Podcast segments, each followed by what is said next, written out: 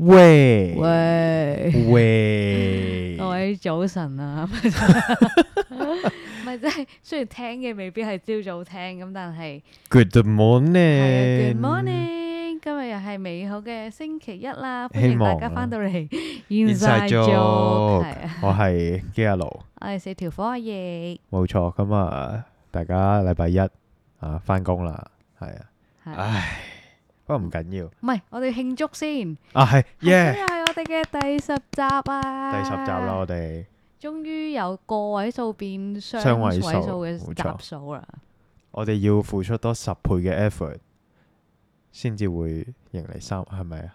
係迎你一百集係咪？唔係喎，十倍喎，啱十，冇錯，會唔會一 啱百集？哇！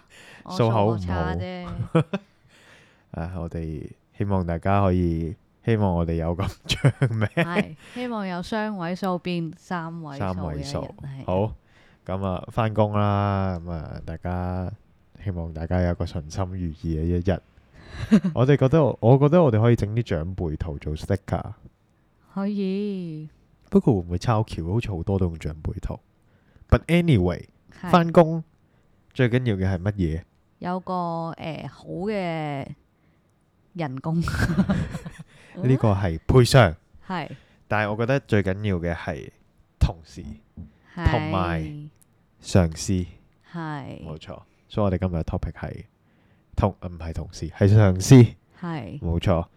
咁啊，我哋今日呢一集呢，喺我哋 prepare 嘅時候呢，其實我哋都稍稍回顧我哋嘅職涯，係包括由由可能真係學生時期，跟住嗯有啲老師做嘢，係到真係出嚟，由以前覺得跟老師做嘢係學嘢，到而家係出嚟跟老細做嘢係。執嘢執 嘢，係個心境上面，其實我哋發現其實都變化都幾大啦。一嚟，係二嚟就其實我哋發現有啲上司呢，正如我哋一路講緊，有閪客亦都有閪上司嘅同時呢，係我哋亦都喺度諗緊，其實點解啲上司我哋會覺得咁閪，同埋有冇啲咩好嘅上司？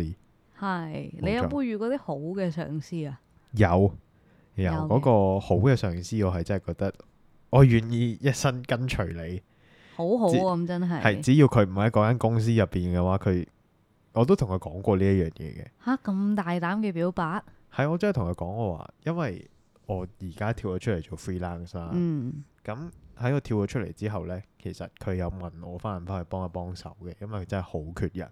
嗯我話誒、呃如果你話你有啲乜嘢要我幫手做呢，我係 OK 嘅，但我真係唔想翻翻去嗰間公司入邊做。 ，OK。咁跟你住講乜嘢想跟隨佢啊？跟住我話我好願意跟你，但我真係因為佢唔係最大粒嗰、個，嗯但我真係唔想跟最大粒嗰個做嘢。嗯咁樣樣啦。咁於是乎呢，佢就哦咁好啦咁樣樣。咁其實佢都幾錫我，佢都幾照我嘅。所以加上呢，佢真係好幹練啊，好犀利啊！嗯，我完全就係心心眼，你明唔明啊？係即係你都知我對啲特別年上嘅女性其實好少會心心眼噶嘛，係。但係佢令我心心眼，你我咪就暗示咗你係中意啲年下多啲啊？即係未必嘅，同年都未必係年下嘅，即係 I mean 年上係講緊即係可能差十年。阿十姐幾級年啊，以定上，佢真係係阿。姐嚟嘅，嗯但係真係心心眼嘅實在太有型啦。 ，OK，但係一定係要經過一啲勁柒嘅人，我哋我先會發現佢係有型嘅阿姐嚟嘅。嗯，可以切入翻今日嘅 冇錯，主題啊，就係我哋遇過一啲騎呢嘅上好司。 cam 嘅上司。其實諗翻我都真係覺得點解我嗰陣時其實我哋係咪人都因唔為我同啊哋係一個鉗人，所以我哋先覺得佢哋係一個鉗嘅上司咧？呢個問題我諗過。係咪啊？其實我覺得我覺得我自己都 cam 嘅，係即係我覺得我自己都難難相處嘅。係但係係咪因為我自己難相處，所以我冇辦法去評論佢係個鉗人？我又覺得，又唔又唔關係事嘅啊，係啊。所以無論我鉗唔鉗都好，我都係會屌鳩佢好撚鉗嘅。O K，事不宜遲啦，你就係啦，冇錯。講下啲經驗先啦。因為譬如話，好似我哋建工嗰一集有講過，其實我 DSE 一考完其實就有翻工嘅。嗯咁嗰陣時咧，嗰、個上司啦，我 super 啦，係誒阿姐嚟嘅都係。係然後咧誒，佢、好好人嘅，其實成個 counter 咧，因為都係阿姐嚟㗎啦。嗯咁然後咧，嗰、個 counter 入邊其實大家都好錫我啦，即係當我仔咁錫嘅。嗯咁然後佢都教識好多嘢嘅。咁所以咧，我係 even 到而家都好啦，佢都退咗休㗎啦。係咁其實我都好多謝佢嘅。咁係佢可能最主要都係講翻，哦，其實你出嚟做嘢，你有啲位就唔好咁樣樣做啦，有啲位就唔好咁樣樣答啦。嗯然後佢對於下屬出錯呢一件事，其實係集即係誒、呃、會覺得係好好正常嘅。嗯然後佢係會幫你冚嘅，嗯所以慢慢呢，成個 counter 入邊就係變咗大家有嘢就會幫對方搞。嗯你呢邊搞唔掂啊，得我幫咗你先。係你呢邊急嘅話，我呢邊就幫你做咗先。好啊所以我係由嗰個時候開始，我係培養咗哦，原來職場環境係可以咁樣樣嘅嗯咁咯。呢個就我嗯第一個叫做 part time，但係係 keep 住，因為我 keep 住翻，所以其實佢都真係算係一個好 take care 長人期哋嘅，係啦係嗯啦，長期嘅上司咯，叫做好好啊，我覺得係一啲好好嘅 experience，即係有人肯 cover 係啊。 stand by you 啊，你明唔明啊？我唔知我哋嘅聽眾有幾多係，有個 stand by you 嘅上司希望你哋有啦。係如果冇嘅話，因為我我相信咁多位總有一日都會成為人哋嘅上司嘅。希望大家步步高 升，係啊，恭係祝祝大家家步步高升。係啊，係如果係升職嘅，我哋會開翻條 link 俾大家讀你， 咁好似斂財啊。咁但係係但係即係我會覺得佢樹立咗一個形象，一、嗯對我嚟講樹立咗一個上司嘅形象嗯俾我咁樣樣咯。嗯，冇啊！我嘅上司，我暫時都未遇到過 super nice 到爆嘅。啊，有嘅，我覺得誒、呃我有遇過一啲，但係咧，嗯，點講咧？好多人咧喺未遇到，即係未正式同自己個上司交手之前咧，或多或少咧，可能會從其他人嘅口中會。聽過可能對呢個上司嘅形容，即係可能會誒、哎小心啲啊，唔好俾佢捉到啲乜嘢啊嗰啲，係係有冇？啊？有係咪啊？咁我嗰陣就係、我嗰陣就未正式 under 佢嘅，咁跟住但係 under 佢之前咧就聽話，哎呀佢中意仔唔中意女啊。哦哦哦嗰啲呢有有有有梗係聽要唔少仔呢唔度要女啊！唉、你小心啲啊！跟住唉，但係有啲人就唉、收晒火啦嗰啲，係係係。一定會有少少呢啲啊嘛。係咁但係 final 而家即係後尾真係跟佢嘅時候又 OK 啦，即係除咗有少少傲嬌之外， 基本上都係一個誒、呃叫做可信賴嘅人啦，即係佢未必會第一時間 super nice，哎呀有咩可以幫到你啊？未必係嗰一種咯，但嗯係其實你講嘢。佢又默默聽，跟住可能唔知過咗幾耐嘅時候，佢默默解決咗咁樣，即係哦佢呢一種係咪真係偏傲嬌屬性少少？即係唔真係唔係温唔柔大係姐你用傲姐嬌㗎嘅啦角度嚟睇佢嘅話，佢應該幾 Q 嘅。係啊係幾可愛但我諗佢唔唔應該唔係一個傲嬌嚟嘅，嚇，咁佢係咩？我唔知 要面，哦，係啦，嗯 OK 少少我估係咯。少少嗰樣嘢咯，係係啊。咁 final 係真係冇中仔唔中女嘅呢樣嘢嘅，食落可能我太 Q 啦，可能即係我太值得值得去疼愛錫啊係係啊冇錯， 係啊，係咁呢個係遇過一個叫做比較好嘅上司，咁顧名思義就梗係有啲更加差嘅，又唔好有更加差嘅，即係唔同屬性即係我我都必須講嘅，係即係啲人成日都話自己阿姐好閪啊，係或者點點點啊，即係連登有陣時有啲 po 話俾你揀，你要跟男上司定跟女上司啊係，點點點啦。其實我唔係好 get 點解大家中意跟男上司嘅。係因為應該咁樣講，男上司有啲位係真係好好走賺嘅，係但係因為我嘅苦痛經驗呢，係令到我會覺得好嘅上司係無分男女，哦。咁如果既然你要踩，你遇到嗰個男上司嘅時候，咁我講下我遇到嗰個先啦，即係都唔算好，但係我會見到就係佢哋偏向嫌麻煩啲咯，即係佢哋對啲啊瑣事咧冇咁要求咧，你解決咗就得啦，所以係變相好多時候佢唔需要一啲太 detail 嘅嘢，你就係俾個 result 佢係解決咗嘅話，佢會比較重視呢樣嘢，而多過於你好多解釋咯，即係佢哋唔係好需要解釋。總之你俾啲靚嘅嘢，final 個 result 係好嘅，嗯佢，就係要嗰樣嘢咯我哦突然間咁樣諗，嚇，我哋做創作嘅時候，觀眾算唔算我哋上司咧？算係老闆，我唔知啊，我即係覺得可能哦係俾老闆啲，你好咁樣， 即係呢個係 offer work 啊咁樣樣。嗯，下次會唔會願意唔俾錢同啦，入嚟再創作你睇唔係咁要討好佢唔嘛係，我明嘅。咁我唔知，因為我工作我都唔係要討好我上司嘅嘛。啊，係嘅，我唔知啊，即係我突然間咁樣諗嘅。係。但你咁係樣諗，咁你算唔算要討好間公司啊？或者我曾經覺得我咁樣做係會有幫助，係後尾發現其實冇人理我嘅，係所以我後尾決定我係唔 care 啊。 係 OK，但係我唔知， 即係只你係需要 care 份糧嘅咋，大家冇錯，係你嘅唔好咁努力上心啊係你應得嘅，因為你份糧係係包要出嘅冇㗎，係錯啊做多咗係唔會賺嘅。有啲係位啊。誒，除非嗰份係你嘅 passion 啦，咁做多啲啦。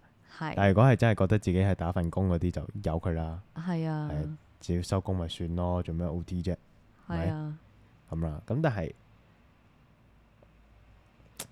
即係男上司咧，係我都必須講嘅，我係曾經有期許過跟男上司做嘢。嗯你頭先講話好好快手，唔不計呢、個不計小節，總之搞一件搞得掂件事就得嘅呢一點咧，係啦，小節你唔好提我添嗰種係啦係啦，啦，總之自己搞掂佢啦咁樣係嘅。我曾經都以為咧，個個男上司都會係咁樣樣嘅。係直到我遇到我影響我人生嘅男人， Oh my gosh，真係影響咗我人生。佢完全係令我明白到，原來我係會有我嘅憤怒值啊，可以去到咁高。係我 原來我係可以咁憤怒。 我係真係原來真係有個人可以令到我嬲到會出 IG story 屌出佢，係因為你都知我唔係點 po 嘢噶啦嘛，已經。係除咗有陣時 po 下貓啊，po 下啲鳩嘢之外，其實我好少會 po 要屌鳩人嘅嘢啦。係但係嗰個上司會嘅，仲有嗰兩個嚴格嚟講，係一個我 super 啦，另一個就 super 對上嘅經理啦。係你都知邊兩個啦？係你亦都我相信你亦都有 even 喺你哋嗰、個嗰邊啦，都有耳聞佢兩個到底幾咁 cam 啦。冇交過手嘅。冇交我手，但係聽一定聽唔少故仔㗎啦。係，但係我通常冇交過手，我都唔望下判斷嘅。係啦，咁啊，我而家可以話俾你知，我嘅遭遇過去呢幾年入有面啲咩嘅呢個摧殘你？冇錯。咁我基本上呢，誒、我哋呢個上司呢，除咗其實我咁樣講翻，會唔會唔係咁好呢？係即點啊係解夾咧人哋太陽穴令過嚟嗰個上司， 如果唔知我哋講緊咩嘅，可以可以聽睇翻我翻 Me 哋 Too 上嗰集，集係啦，啊冇錯。咁啊，呢一個核突佬啦，係咁 好有形象喎，大家啊核突佬，幻想下一個核突佬先，核突首佬先啦係核係突中佬，啊然後呢，誒，我會覺得佢係佢係會好吹毛求疵嘅，但係你前提係嗯我會覺得你吹毛求疵呢樣嘢冇問題嘅。係你好聽叫精益求精，係，難聽就叫吹毛求疵。分別就係在於你平時做嘢係點樣樣啦。嗯如果你平時做嘢呢，都係精益求精呢，所有嘢都會做到最好嘅呢，我會覺得呢個係你嘅執着。嗯係如果你唔係呢，我就會覺得你係嚟撚鳩人嘅，係，佢就係嚟撚鳩人嗰啲人嚟即係佢對自己其實要求好冇低對嘅 OK，但係對人哋嘅嘅，要求好好高嘅。係然後我就心諗憑咩啊咁係啦？咁樣呢，呢個上司其實實際上會做啲咩呢？你都知我哋會接投訴㗎啦。係然後呢，因為我哋前東家呢投訴呢係比較煩嘅。係如果係一個正式嘅投訴，其實我哋都要誒、呃叫做打翻成件事咩事啊，係然後咩人 involve 啊，最後點樣解決啊，blah blah blah 咁樣樣啦。嗯咁佢咧呢、呢個步驟大概會需時快手嘅話，可能就十分鐘啦。係耐嘅話，你真係可以整一個下晝嘅，係因為有陣時真係好複雜嘅。 係咁然後呢，佢呢永遠呢都會將一啲需時好耐，你基本上係需時 over 半個鐘呢，你已經知道你後邊嚟緊會有好多嘢積住咗係做唔到噶啦。嗯但係佢永遠呢都會喺呢啲時候呢就會抌嗰樣嘢俾你嘅。咁佢做咩呢？佢就係做啲無關痛癢嘅嘢啦，開始。即係執下台啊，嗯係啦，執下台啊，然後去隔離部門借下膠紙啊、釘書釘啊呢啲咁嘅嘢啦，跟住然後咧又行行出行入啊，拎下啲嘢咁啊，又拎起又放低咁樣然樣之啦，後就話自己好忙，啊係啦，就話自己好忙啦咁係樣樣。咁對於呢個行為上邊咧，雖然我大概明白佢咩原因會導致佢呢啲咁嘅行為啦，但係佢呢個行為上邊咧，我亦都仍然覺得好憤怒，即係我理解佢點解會咁樣做，點解可以理解到嘅？我唔理解喎，因為因為佢會同我呢、個其實好得意嘅，即係正如我哋喺 Me Too 嗰一集講啦，佢編更上邊咧，佢除咗會編佢中意嗰個女同事同佢同一更之外咧，佢其他時間收尾咧，因為佢知道其他同事唔中意同佢收尾咧，所以佢都會編我同佢收尾 嘅，所以佢就會講好多佢嘅故仔俾我聽啦。然後係我就慢慢組織咗呢個人嘅 picture 出嚟，佢到底係即係一個樹狀圖咁樣樣咧，係佢每一個行為下邊都有啲唔同嘅原因嘅。係咁其實我係理解嘅，但係佢每次做出嗰啲嘢嘅時候咧， 我都係覺得我屌鳩你啊！點解你成日都要咁樣樣救鳩我咧？咁啦，咁但係你話佢係咪真係好 cam 咧？係工作上嚟講係嘅，係作為一個上司嚟講，佢係個 cam 人嚟嘅，係咁夠啦！你翻工遇佢啫嘛，係你啦又唔係同佢做朋友嘅係啦。但係重點係佢當同事係佢啲朋友嚟嘅， ，OK 咁呢下我就覺得出事啦。係你翻工就翻工啦。 OK，即係即係，我覺得除咗個別例子之外，我覺得翻工有啲嘢係唔做得嘅，就係、例如第一同朋同同事做朋友啦，係係啦；第二就係同上司做朋友啦，係同埋同同事拍 拖啦，係誒、呃除非愛意好濃烈啦，或者你準備唔做啦，我覺得你就可以去啦，同同事拍拖。如果唔係就預咗俾人講噶啦，係嗯係過來人經驗。係係過來人經驗。但係我哋講翻呢個嘗試啦。咁其實雖然我我理解佢嘅構成呢一件事嘅原因，但係佢仍然作為一個上司嘅角度嚟睇嚟審視呢個人都係個 cam 人嚟嘅。係咁冇義冇要你諒解咯，係啦咁所以我係冇諒解過佢嘅 exactly，只可以話，OK，但我明白佢啦，應該咁樣講。嗯咁除咗佢會抌啲屎俾人做之外呢，佢係一個極度冇腰骨嘅人嚟嘅。卸膊啦，真係係啦，冇錯。A 字膊，A 字膊呢個 terms 好似而家啲僆仔唔講噶啦。咁講咩？推卸責 任應該冇咁文縐縐。 係咩？咁而家用咩 terms 㗎？麻煩 comment 話俾我哋知咁講咪卸膊咯， 射博咩？我記得而家唔用呢射單膊嘢㗎唔嘛係我跟開喎嗰啲，係咁係咪呢啲啊？ 我真係希望有部 cam 咧可以錄低你頭先個動做緊作。運動冇咁，錯，呢單嘢唔係我咁跟但係開，但係佢就好撚射博嘅，係咁啊，然後會將原本係佢嘅嘢啦，總之咧後尾我已經發現咗一樣嘢就係、如果佢跟開嘅嘢咧，我唔可以去掂嘅。嗯佢嗌我我都話唔得啊，唔得閒，係然後就會自己開始咧，即係死狗啊嘛，唔係啊，我會開始做啲好撲街嘅招啊咯，即嗯係損人不利己嘅招。例如佢特登惹啲好閪嘅客，然後等我同佢煩咗一日，就係、為咗唔好接佢嗰樣嘢。 OK 係啦，即係我已經係絕望到咁啊！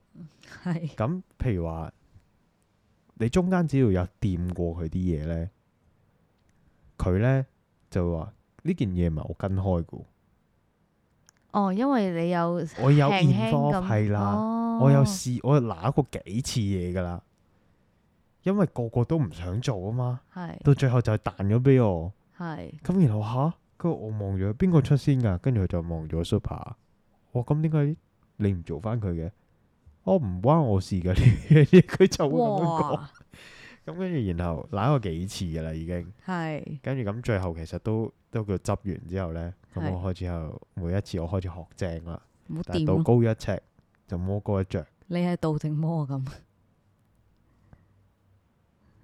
度。 ，OK 我諗一陣，嗯，度 係，因為因為佢永遠都會 counter 翻我， O K，佢就會開始用上司嘅身份去命令我啦。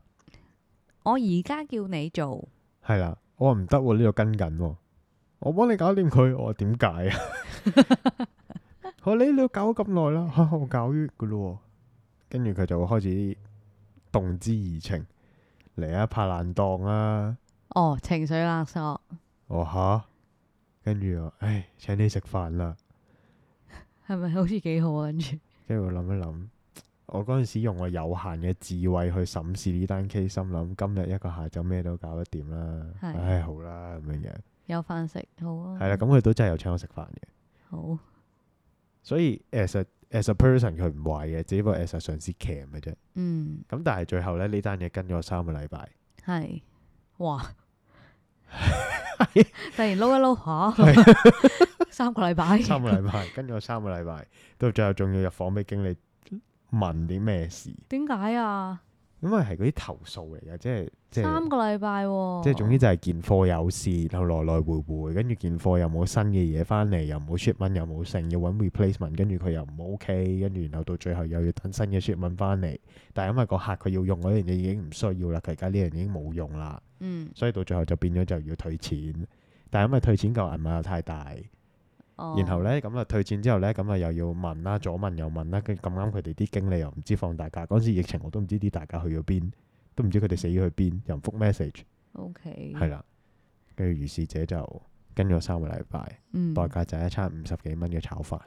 OK。屌，我突然諗起咧，我之前即係同你個 super 差唔多 grade 嘅一個同事啦，跟住然之後咧，佢嗰陣教我嗱出 case 咧，如果自己犯咗錯啊，或咁你就賴啲 part time，橫掂都係 email 成日打上去噶嘛，佢就會話嗱我哋查咗 CCTV。跟住經過問完之後，發現係 part time 做錯咁樣咯，但其實係佢做錯咯。升咗職噶咯升咗啦，坐正添啦， 哎呀甩 Oh my 咗啦，喎，唉，甩咗啲 acting 位啦，唉， 係啊，所以嗯，嗯，希望升職嘅都係有能者咯，而唔係有能皇嘅親國戚咁樣升就最好 啦，係啊，但係我前排見到一句呢，係即係其實都唔係前排，我諗大家都睇唔嚟嘅。嗯，大家呢，慢慢做嘢呢，你會發現你係你係唔知原來身邊啲同事係識咁多嘢嘅，係因為大家唔 show 出嚟嘅。係講到呢個呢，我跟住就要落嚟講第二個上司啦。係，呢、個就好 young 嘅。嗯，即係雖然啦，頭先嗰度我哋前東家就有啲都有啲人都未提及嘅，但係你講緊呢樣嘢，係點解話唔可以識咁多嘢呢？你因為講做得上司唔可以識咁多嘢，定係做你一作為一個作為一個下下屬，你唔可以俾你上司知你識咁多嘢嘅，屬係係會出事嘅。係即係我而家即係有份 part time 啦，咁嗯翻呢啲即係叫喺場地入面，其實好聽就叫做介紹下啲展品啊，成成成，實際上其實都係你打你坐嘅， 係你 hea 嘅啫。最有錢嘅保安咁款啊嘛，係啦，冇錯，開心嘅。咁然後呢，喺我好開心嘅時候呢，我好記得嗰陣時係臨近聖誕啦，然後好凍啦。嗯，但係呢嗰、個 moment 呢，啲天氣你都知，即係誒唔會落雨，唔會陰天，唔會成咁啊，每日都會有啲陽光咁啦。嗯咁因為呢嗰、個場地呢，冇人識一啲同舞台設備有關嘅嘢，係佢就嗌咗我去幫手。咁我係本身以為可能係個館入邊自己啲 repairman 需要啦，咁我、哦好啊。後尾發現係個 artist。係喺度諗一諗，點解 artist 要嘅嘢唔係 artist 自己揾 crew 嘅咁樣樣啦？因係為我哋始終唔係個劇院啊嘛，嗯咁咪由佢啦去做。我話哦好啊，我幫你 set 啦。係。第二日佢嗌我入 office，係我我開咗部電腦俾你啊，跟住做望住咩啊佢，你去買燈架啊咁樣樣啦，我要幫你 set 燈。我話吓冇燈架㗎，我冇啊嗯冇啊，你買啦。跟住然後佢就開始同我喺度 check 啲安全係數啊，點點點啦。嗯，我安唔安全㗎呢嚿嘢？我話吓我唔知喎。跟住跟住佢就一種你唔係識嘅咩咁嘅眼神去望住我啦。係因為我同佢講，我做嗰啲唔使呢啲燈架噶，佢會自己升降咁落嚟噶。我跟唔住呢講啦，跟住佢話：咁我哋冇啊嘛，我我知啊，咁啊跟住然後佢話：我幫你揀啦，跟住然後就揀一揀，最後揀咗揀咗幾個鐘啦，跟住就嚟啦。我話：咁你幾時要啊？後日，我呵，我係我嗌同事出去買噶啦，你嗌我啊，梗係唔係唔係唔係咁講啦，我話唔係唔係唔係，跟住總之佢嗰一日就唔知喺邊度變咗個燈架出嚟啦，嗯咁裝啦，跟住我同佢講話，我真係而家裝啊，日光日白裝燈啊，我睇唔到嗰支燈打咗去邊噶。跟住咧，佢話吓，唔係日頭裝，諗住幾時裝啊？吓，你俾個夜晚我裝都好啊！我話冇啊，夜晚我哋收晒工，我俾你裝喎咁樣樣啦。啊，跟住我咁啊，哦咁好咪啦，照做咯，咁咪照做咯。咁然後我就開咗咗啲燈啦，跟住然後我又對住咗嗰個展品啦，我係完全唔知自己做緊乜撚 嘢，係啊，跟住。仲唔係啲太陽能嘅 電筒咁 Oh 款，直到因為我嗰日我嗰朝咧，我係十一點鐘已經其實 set 完噶啦，嗯，但係我就一路同佢講話，我未見到支燈，我未見到支燈，我未見到啲影啊。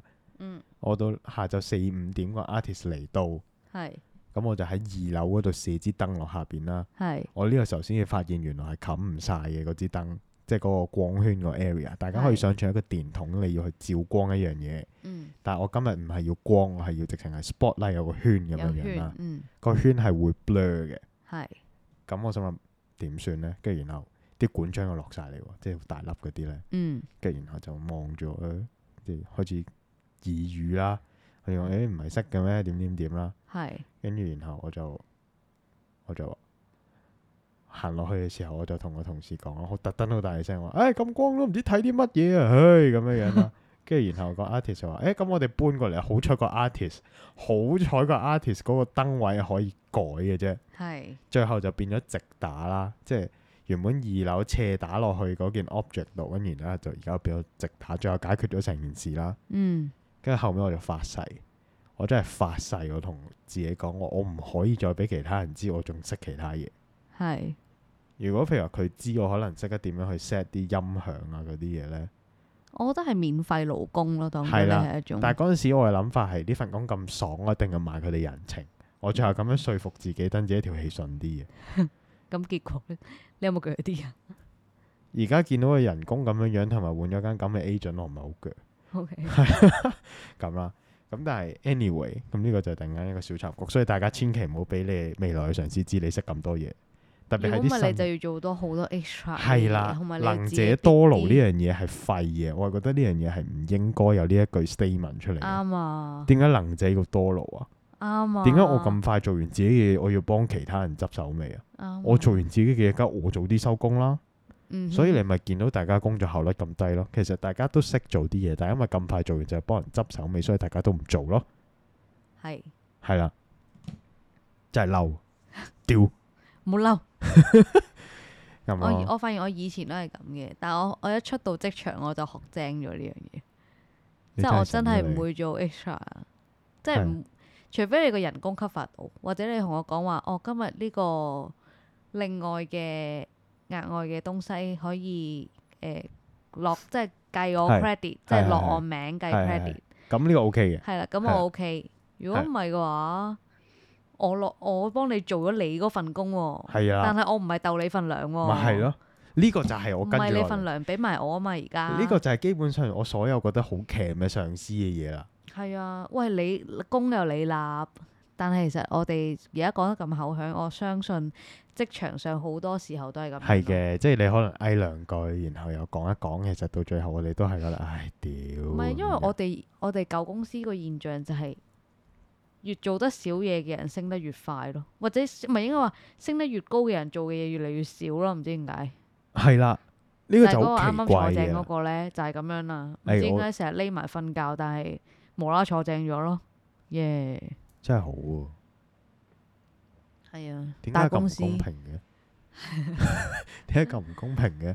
咁噶啦。因為我同佢我都有叫做又唔可以叫交手嘅，總之就係有有接觸過嘅時候，係佢都唔係啲好認真嘅人嚟嘅。佢把口好認真嘅，唉，收皮啦，算啦。同埋真係擦鞋叻嘅。啊係嘅，呢個真嘅。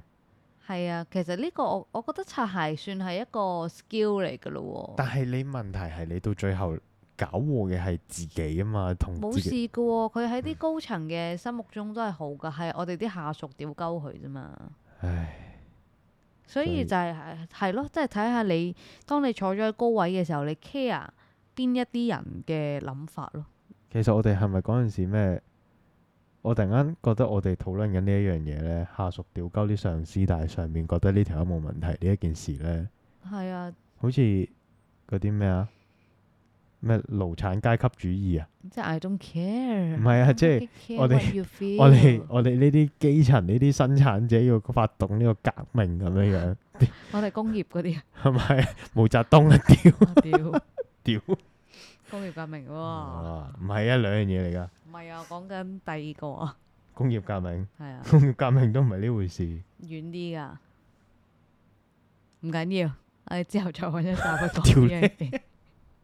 但係係咯，即係我好似我所我哋講咁樣樣，其實我哋最討厭嘅上司就係嗰啲攞份糧越嚟越高，嗯，即係 C 位數餐啊，所謂係係咯，就會好嬲呢樣嘢。係啊啦，即係譬如話我經理係會喺間房入邊出邊打緊仗嘅，喺間房入邊自己睇片喺度學緊日文，係然後繼續望咗佢成年幾都仲係讀緊 I U A O 嘅時候，我就覺得啊，哦我聽過咧，我朋友咧話佢上司又係翻工喺度畫 畫啦，跟住哇超到咁樣 啊！佢上司係咪戇鳩拉？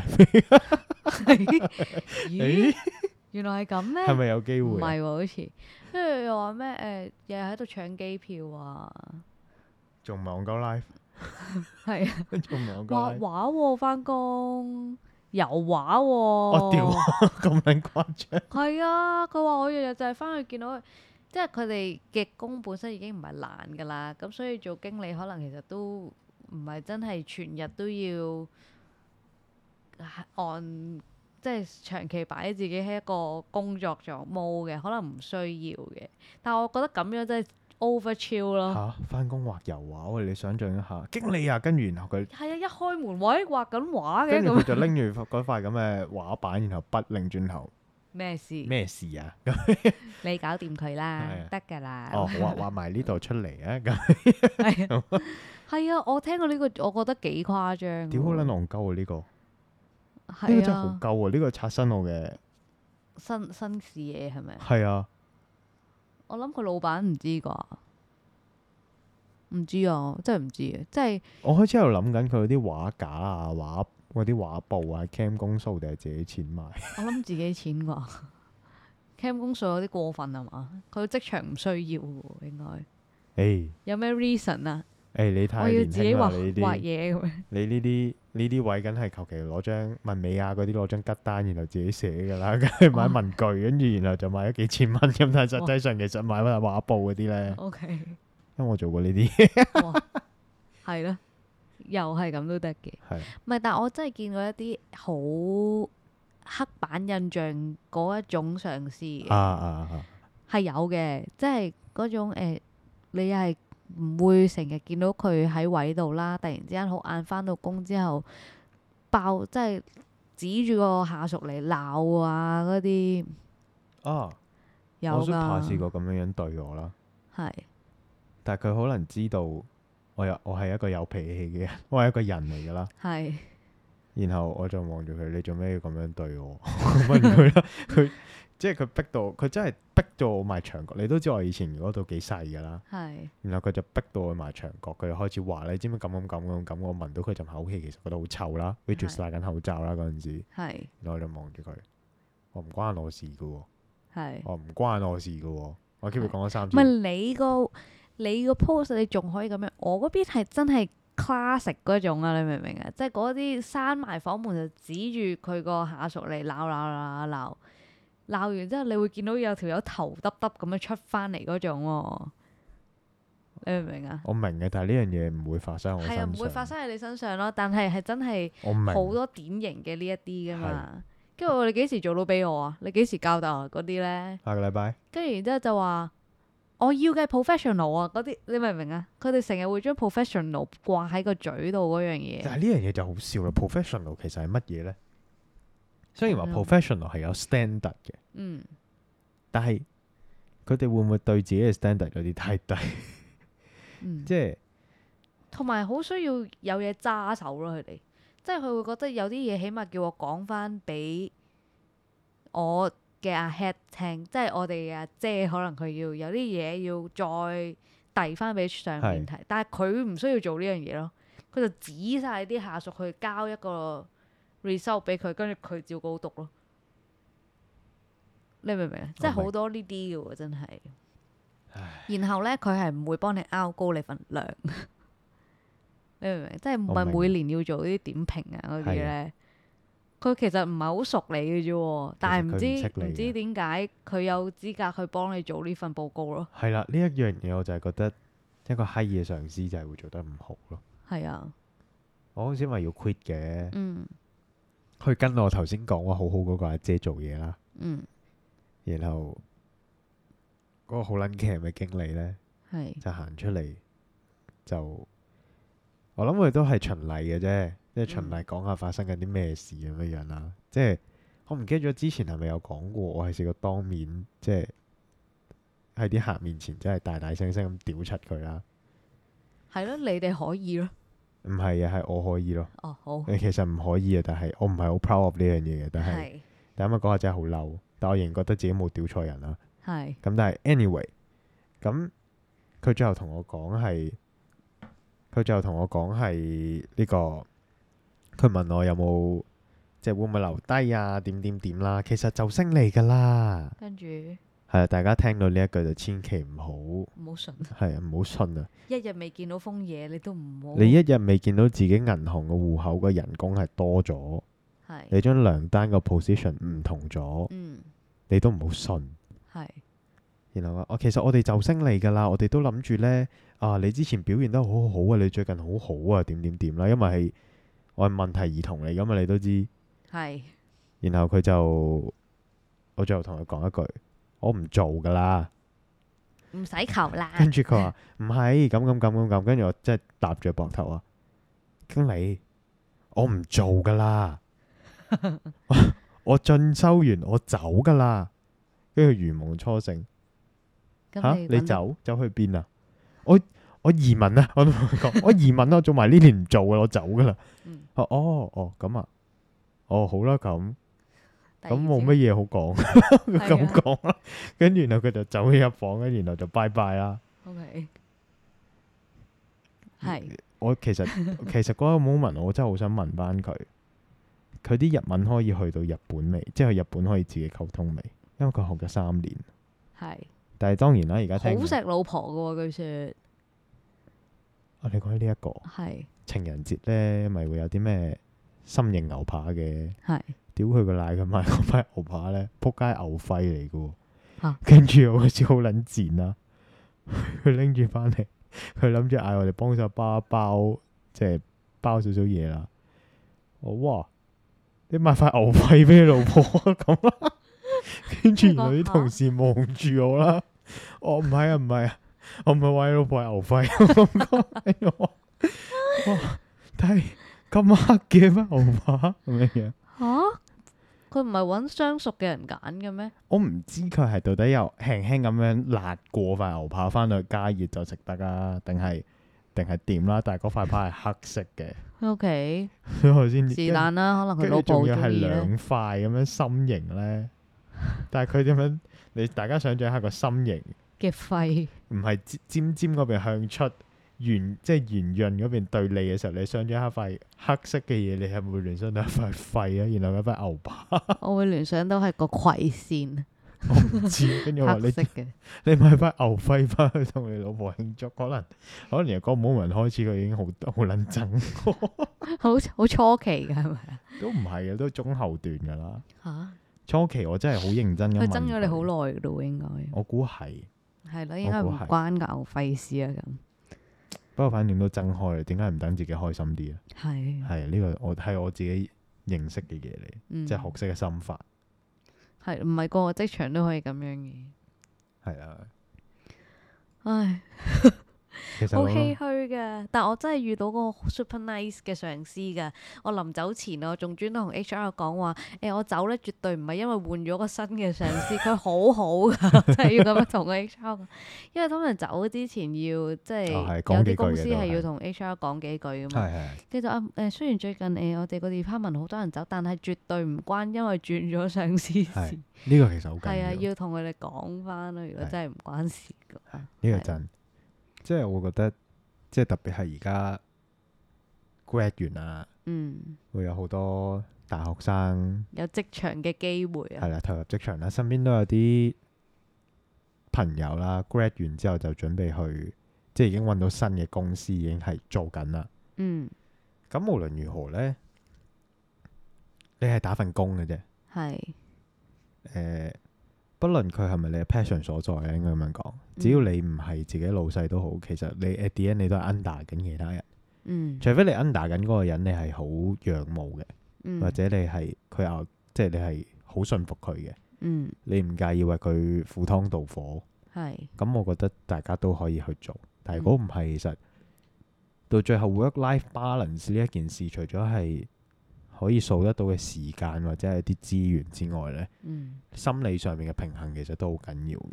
嗯，因為有唔少嘅例子，其實都係因為翻工，然後上司對佢好差，所以就搞到個人好唔開心。我突然諗起麥當勞嗰個經理啊， 因為好唔開心啊，跟住無啦啦俾人斬兩刀啊，喂，其實呢個真係飛來橫禍，係啊，係呢、個冇得講，呢、個真係冇得講。係但係我唔知啊，其實聽過麥當勞經理好爽嘅喎，我唔知喎，我聽過好多麥當勞經理呢，會好期待暑假呢啲咁嘅時候去識一班學生妹。吓係啊，我見好多人話麥當勞經理係會食學生妹嘅喎。我真係唔知喎，有冇身邊朋友有做過麥當勞經理，或者你俾啲經理食過，你可唔可以投稿話俾我哋知？其實我好好奇，真係唔知喎，如果係嘅話，我就開始覺得我食素係一個壞選擇。 食薯條咯，餐餐我係咪真係炸薯條定係鏟薯條？係啊，咁但不過 anyway 講翻正題，係啊。即係好多我哋分享咗少少啦，叫做好少少咁分享咗。我哦想再講多啊，係你少少講埋，你咧講埋，你講埋，嗰你個講埋。咧即係誒 crack 嘅時候咧，同 HR 咧，誒佢哋淨係會記得啲好嘅嘢啦。即係其實你點樣，我好似聽過咧，因為個前我咪話轉咗個新上司，轉之前嗰個真係唔係咁好嘅。據說咧，有人即係 resign 嘅時候咧，寫咗一大篇文章自己寫，跟住遞埋俾 HR 係數嗰個上司嘅，嗯，係冇用嘅。係啊，其實佢唔會理你嘅，佢唔會理呢樣嘢嘅，因為佢哋唔會遞嗰樣嘢，佢就係會遞佢哋自己手頭佢就係打大份嗰、方個咯。手頭自己打嗰份嘢，然之後簽個名就完咗係啊呢係啊件事。所以有啲嘢就真係冇屈住啦。係啊，即係我唔係教唆大家要做一個問題兒童，係咁但係呢，就反正大家都打份工啫嘛。其實佢都係打份工嘅咋，佢作為你上司，嗯佢都係打份工，佢都係鬥量做嘢嘅咋。係，但係你可能會覺得唔公平咯份量。係啦，呢、個就梗噶啦，嗯因為佢哋成日都會講哦，你做多幾年就得噶啦。其實係誒你自己衡量啦，我都冇謂講咁多啦。係有啲人真係做多幾年就得嗯嘅，係但係嗯跟啱人你可以做少好多年咯。係，係啦，咁咯，咁我會但係覺得係，唔知咩叫跟啱咯，所以你要跟咗啲錯嘅人先至啱，就好似感情咁樣樣，係經歷咗啲失敗嘅感情，你先知呢段感情會唔，你先知應該下一段感情應該點樣做，係冇錯。打工就好似拍拖咁，哇，冇冇錯，但係你唔係同佢結婚，係係結婚先要負好多嘅責任，係拍拖你就互相探索冇錯，係啦，睇下大家啱唔啱，係啱嘅咪拍耐啲咯，唔係啱嘅就無謂耽誤自己啦。係係啊哇好好啊呢個比喻。係咪啊？係咪係啊，今日 OK 最啊？精警啊，簡直 係屌 你，講咗咁撚多嘢，係啊，唔係因為嗯，因為咧，我會覺得大家真係畢業啦，投身社會各行各業，真係除非你一出嚟就自資做老闆嘅啫。但係做老闆都要交學費啊嘛，即係係 投資你都有叫要做失係啊敗嘅，係，啊，即係你你你作為一個老闆，你點樣用人，即係點樣請人，其實都係學問嚟啊嘛。你點樣去做一個好嘅上司？你要係求遇到一個好嘅上司，咁你自己點樣都做要有相應嘅係啊特質嘅，係啊，你要成為一個，即係我覺得係吸磁石嚟嘅人即係與吸人引嘅力法關則係啦，啊，所謂係啊，你真係，所以我咪成日懷疑自己係咪鉗鉗地所以我咪我咪咯。明你噏乜嘢咯。係啊，但我後面遇到啲咁好嘅，我就覺得自己唔鉗咯。你明唔明係，啊？所以就係遇人嘅問題，可能冇嗰份錯工嗰個職涯根本唔適合你。係啊，所以去啲啱你嘅地方，你可能就遇到啲啱嘅人，係，即即係起碼可能個息路互相明白大家講啲咩咯。係冇錯。唉，我過真係咗好阿難姐咁樣講完，係係啊，即係起碼起碼你哋同一個 background，大概有陣時講嘅一啲誒、呃 experience 啊，或者一啲學問啊，起碼佢明你一乜，甚至佢 surprise，咦你都知嘅咁樣。係啊，哎呀，屌你講係啊起，呢但個，係我哋一去錯咗職場咧，就會發現誒、呃你講嘅嘢，even 可能好專噶啦，但係冇人會冇明，人明咯，係咯，冇係啊人知你噏緊啲乜嘢咯。係啦，你到最後可能真係同一啲你冇諗過，譬如同啊，我要同嗰陣時話嗰個經理整到我哋坑下跳電啊嘛，係我最後要同邊個解釋呢件事，佢會明我啊咪嘢同一個保安，係咯，係同一個保安講佢先唔明，嗯，然後我覺得啊，去錯地方應該係保安部咁啊，啊唔係係嘅，咁但係係咯，無論如何記得你唔係同佢過世嘅，係你大家都係 give and take 緊嘅時候。係佢俾咩你，你就交啲咩貨。係。如果你覺得你自己真係好中意呢一度，好想再升嘅，就俾多啲。但係你咪唔好進修咯，係啦，但係啊係咯，去進修都係個辦法嚟嘅。嗯，但係你唔好，我永遠都覺得健康嘅心靈最緊要，所以你唔好 expect 其他人會對你有啲乜嘢好嘅 feedback，所有嘢都額外嘅。大只家有你自己可以對自己嚴苛咯，即係最應該鞭策嘅鞭策自己嘅人係自己咯，都啱嘅，啱唔啱啊？都啱嘅。好啦，好 第十集，第十集算唔算 juicy 啊？今集我覺得味道太 juicy 嘅。係，但係我覺得上司係一個好容易遇到啊嘅一個我想人物，講一樣嘢，講起嗯 juicy，我問到一個朋友，嗯，佢話可以上嚟講下交友 app 有趣嘅事，係冇錯。佢肯上嚟你呢個狗竇， 我屌鳩你，你咪又係上緊你，係啊 OK 嘅，我都係臭味相投啊嘛，我係哋啊係 OK，係咪舒唔唉舒服啊？聽呢一句唉，麻麻地啦。哦 咁但係我哋而家都想收集下唔同嘅故事嘅，係。即係誒第點十乜醉集酒啊佬？但係陣醉酒佬點啊？第十集啦，有動力啦，我哋真係有一個齊頭可以做一個 start 收皮啦 收皮 啦！ ，start 唔係嘅， point 其實都要同大家講下點解 IG 咁耐都冇冇 update 嘅，係因為因為其實咧，我哋後尾發現咧，要剪好似其他，譬如話某英啊、某智英啊嗰啲係嗰啲嘅精華咧，對於我哋嚟講其實係有啲難度嘅。係咁首先咧，因為我哋其實冇錄 cam 啦，即係我哋每一個畫面咧，甚至乎我哋做緊嘅嘢咧，都要再可能畫過啦。咁加上小弟嘅畫工係極差嘅。好好嘅靈魂畫家啊嘛，我我覺得我可以喺，不過唔係嘅，你要明白，我哋啲聽眾全部都係啲咩藝術系嘅學生咧。誒、係嘅咩呃起碼我身邊嗰啲係咯。 ？OK，咁、然後佢哋係會，我驚佢哋屌鳩 我喎。你根本都係畫家咁樣樣。咁但冇係嘢㗎，即係一嚟剪精華係好有問題，好困難嘅，你明唔明啊？然後我望住慢慢累積落嚟嘅集數，我就開始諗我到底要剪幾多段。係我心諗撲街啦，跟住然後又開始要諗啦，又要開始諗要收集啲乜嘢，又要諗題目，就覺得撲街啦。跟住就覺得嗯真話都係擺低先，睇下我哋會唔會後尾有 fans 會幫我哋剪精華。諗多咗呢個，唉，唔知啊，不係啦，即係都真係要要搞咯，我哋得㗎啦，要搞咯，我哋。好啦，唉第十集就就咁啦，好咁啊。多謝大家收聽今集係 Inside 希 Joke，望大家有一個好嘅上司、好嘅工作環境啦。希望係大家事事順心，Namaste，步步高升，步步高 升。係係升咗幾多我哋知，我哋會開條 link 俾大家 donate 噶啦。 我認真嘅，我要開始行乞啦。我 OK， podcast 行乞新新手黨。係 啊， OK，好，咁多謝大家今日收聽啦。如果中意嘅話，記得幫我哋打翻五粒星啦，留 comment 俾我哋啦。係啊，快啲留 comment 啦，我想同你哋互動啊。Please，你有冇諗過冇人想同你互動？唔唔唔同我咯，同阿奕咯， 大家一齊互動傾下偈咯。做樹窿咯。係，我想搞一個麥當勞生日 party，如果我哋有機會嘅話，哇！成件事幾咁毒。我希望有人嚟參加。 O K。好啦，，多謝大家。咁啊，有啲咩想聽想講嘅，隨時話我哋知啦。D M 我哋應該會開 thread 嘅好啊， ，for 大家吹水用嘅，真係快速咁樣。即係得閒。我見而家啲人都係 po 下啲鳩嘢啫嘛。嗯，我諗有啲好鳩嘅嘢，我哋可以 po 下，然後大家可討論。以可以。好，咁我哋下個禮拜一同樣時間再見。拜拜拜。拜。好，咁今日呢，同大家推薦嘅歌呢，都都舊噶啦，七年前噶啦。咁就係 Sakana Action 餘韻啊，誒、日本 band 嘅一首歌叫《新寶島》，咁啊幫大家打打氣啦。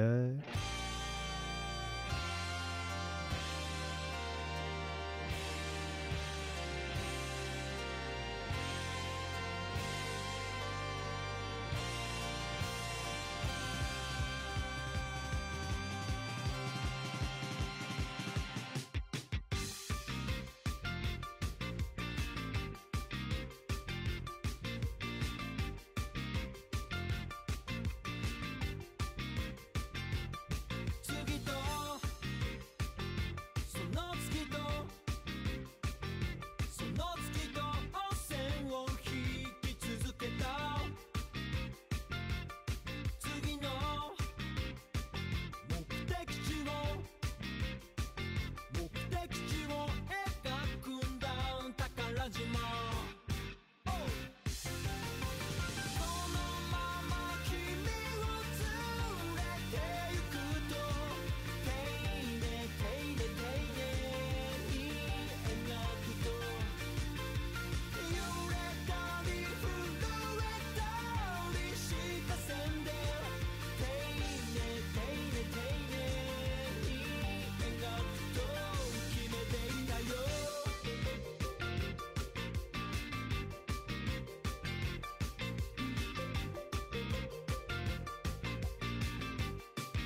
次もその月もその月もまだ目的地じゃない夢の景色を景色を探すんだ宝島「このまま君を連れて行くと」「手入れ手入れ手入れに歌うと」「揺れたり震えたりしたって」「手入れ手入れ手入れに歌うと決めてたけど」